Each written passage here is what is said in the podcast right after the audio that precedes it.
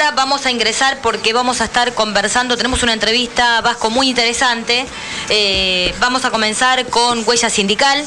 Les recordamos que eh, el espacio de Huella Sindical es la voz en el mundo del trabajo. Pueden seguirnos en nuestras redes sociales. Simplemente nos buscan como Huella Sindical, tanto en el Facebook, en el Twitter, nuestro canal este, de Spotify. Allí hay mucha información. También, bueno, las notas de blog. Eh, bueno, tenemos temas muy interesantes que tienen que ver con el avance de la tecnología en el mundo del trabajo, la fintech y concretamente la difusión del convenio 190 de la OIT que habla de la violencia y el acoso en el mundo del trabajo que lamentablemente nos atraviesa todo y hoy vamos a estar hablando de un tema muy interesante que tiene que ver con el tema de discapacidad y ahí me están haciendo señas que en línea, estoy hablando rápido, sí, ya en línea está em, la licenciada Daniela Asa, que ella es referente de discapacidad y de diversidad.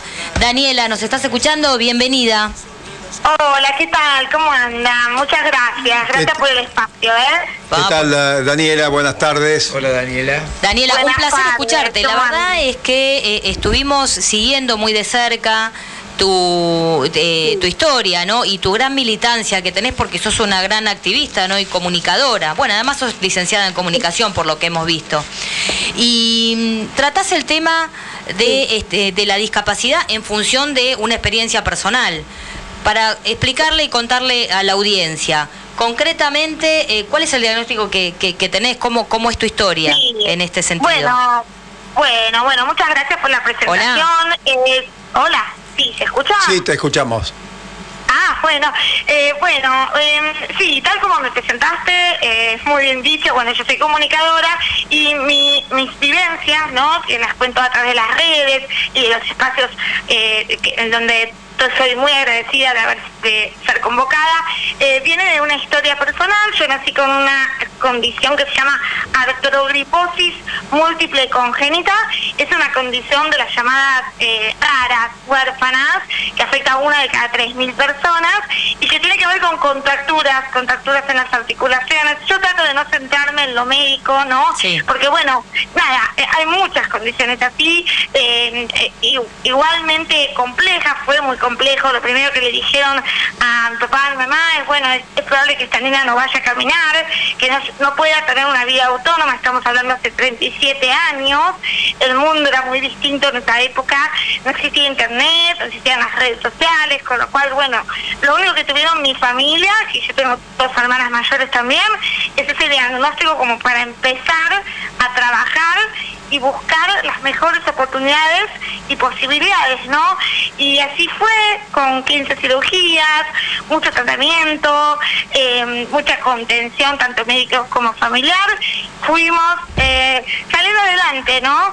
Y, bueno, yo siempre digo que, que la, la contención familiar, ¿no? Ahí fue muy importante. Fundamental, eh, fundamental. Tal cual, fundamental. Eh, yo siempre digo, fue eh, nunca me retuvieron, ¿no? Siempre me apoyaron y siempre me permitieron esto de sentirme capaz. Y ah, que hoy ahora y, tu voluntad, Daniela, porque hay que tener un, un empuje de, de hierro, ¿no? Ahora, Sí, en realidad, bueno, uno va haciendo el camino, ¿no? También con el apoyo y, y, va tratando de salir de ese pozo que nada es color de rosa, porque eso yo lo cuento en las redes sociales también. Eh, nada es fácil y, y hay como, eh, es una curva que va por arriba, para abajo, va para arriba, para abajo. Muchos momentos eh, oscuros también, que yo siempre cuento, por ejemplo, en mi adolescencia, en donde yo me preguntaba mucho si, ¿por qué a mí, no? y y, y ahondaba mucho en la queja y no me sentía representada. Entonces hoy yo todas esas vivencias las cuento eh, a través de las redes sociales, de lo que viví y lo que me costó, ¿no? Sí. Ahora, eh, Daniela, con respecto al tema que, estás mencionando, recordamos que estamos con Daniela Asa, que es referente de discapacidad y diversidad. Eh, en, tus redes sociales haces hincapié que la, discapacidad, en realidad, socialmente, lamentablemente se ve como una tragedia y, no como una condición. Y en ese sentido nos queremos meter, porque hay, digamos, esto está muy atravesado con el tema de el mundo laboral y las barreras sociales y laborales, ¿no? Porque ¿con qué te encontrás en el ámbito laboral o con qué te has encontrado? Teniendo en cuenta que también tenemos una ley de, cupo por discapacidad que lamentablemente muchas veces no se cumple. ¿Con qué barreras laborales y sociales te, te encontraste en ese sentido? Exactamente. Bueno, eh, la realidad es que todo lo que respecta a discapacidad es verdaderamente una asignatura pendiente, ¿no? Y esto viene de una historia, ¿no? Las personas con discapacidad fuimos relegadas históricamente sin poder eh, ocupar espacios que hoy, por suerte, hay ciertos avances, pero falta, tal como vos decís, ¿no? Falta un montón. Las barreras son incontables, ¿no? Eh, principalmente las conceptuales que luego dejan eh, unas consecuencias en, como vos decís, las barreras, por ejemplo, laborales, arquitectónicas. ¿Por qué? Porque la principal barrera es pensar que la persona con discapacidad no puede, que, bueno, se la pasa todo el tiempo en su casa y que no quiere salir a la calle, ¿no? Eh, pensarlo de una forma desde un modelo médico eh, rehabilitador que también es histórico, ¿no? Pensar eh, a las personas con discapacidad desde la falla y la falencia, en lugar de pensarlas desde la diversidad, ¿no? Y en ese sentido, no em, eh, los apoyos y, las facilidades que se le brindan a la persona con discapacidad son muy pocos, porque se las contempla siempre desde la lástima ¿no? Contemplar siempre como muy desde la lástima y la, la compasión, ¿no? Esas palabras que siempre solemos escuchar, pobrecito, no puede, todo eso viene de una concepción errada, por supuesto, de que la persona con discapacidad no tiene algo, ¿no? Eh, está incompleta, le falta algo. Y esa es la concepción que atraviesa, como vos decís, atraviesa todos los aspectos. Claro, clarísimo. en el laboral, en el laboral, bueno, hoy va a faltar todo, yo siempre cuento los mitos, ¿no? Los, los eh, prejuicios que hay en torno a lo laboral, ¿no? Va a faltar todos los días porque va a tener que hacerse tratamientos médicos. ¿No? Eh, es totalmente erróneo, porque no necesariamente. Está, hay muchos estudios que demuestran que la persona con discapacidad eh, no, eh, no tiende a faltar o a, ausentarse en el trabajo por, e, por este por, esta causa. Claro, por eso es tan importante, Daniela, este, la difusión y la concientizar, ¿no? Y... Tal cual, son suposiciones, claro.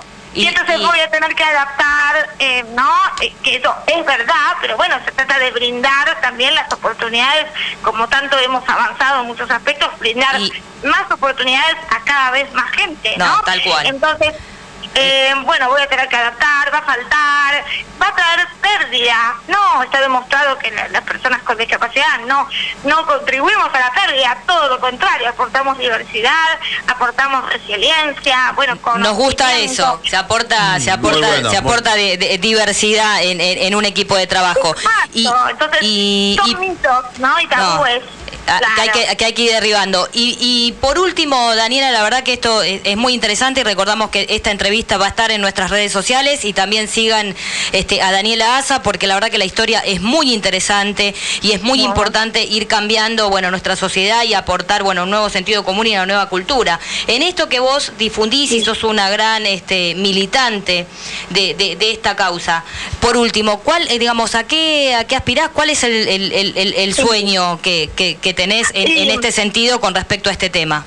Sí, mira, em, principalmente lo que yo llevo eh, ahí en la nota que bien nombraste, ¿no? Que se empieza a concebir la discapacidad en el marco de la diversidad.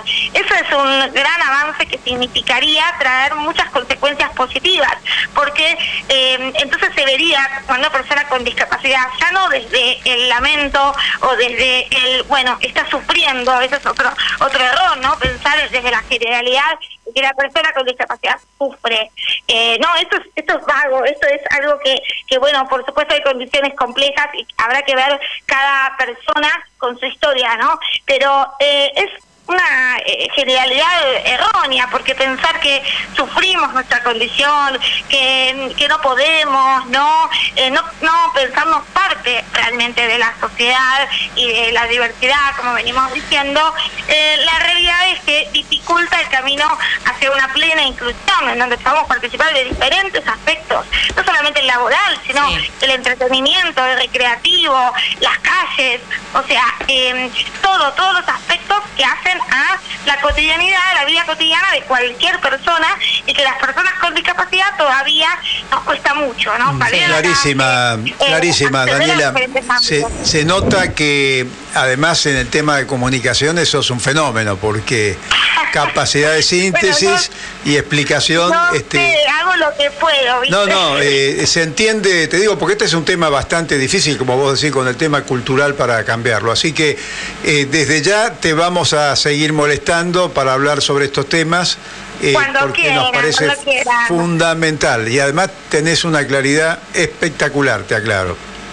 Bueno, muchas gracias, Daniela. Muchas gracias por el espacio. Gracias muchas gracias, Daniela. Gracias, que tengan buen día. Igualmente. Conversamos con la licenciada Daniela Asa, que es este, referente en discapacidad y diversidad. Así es, y además eh, se nota su especialidad en el tema de comunicación, ¿no?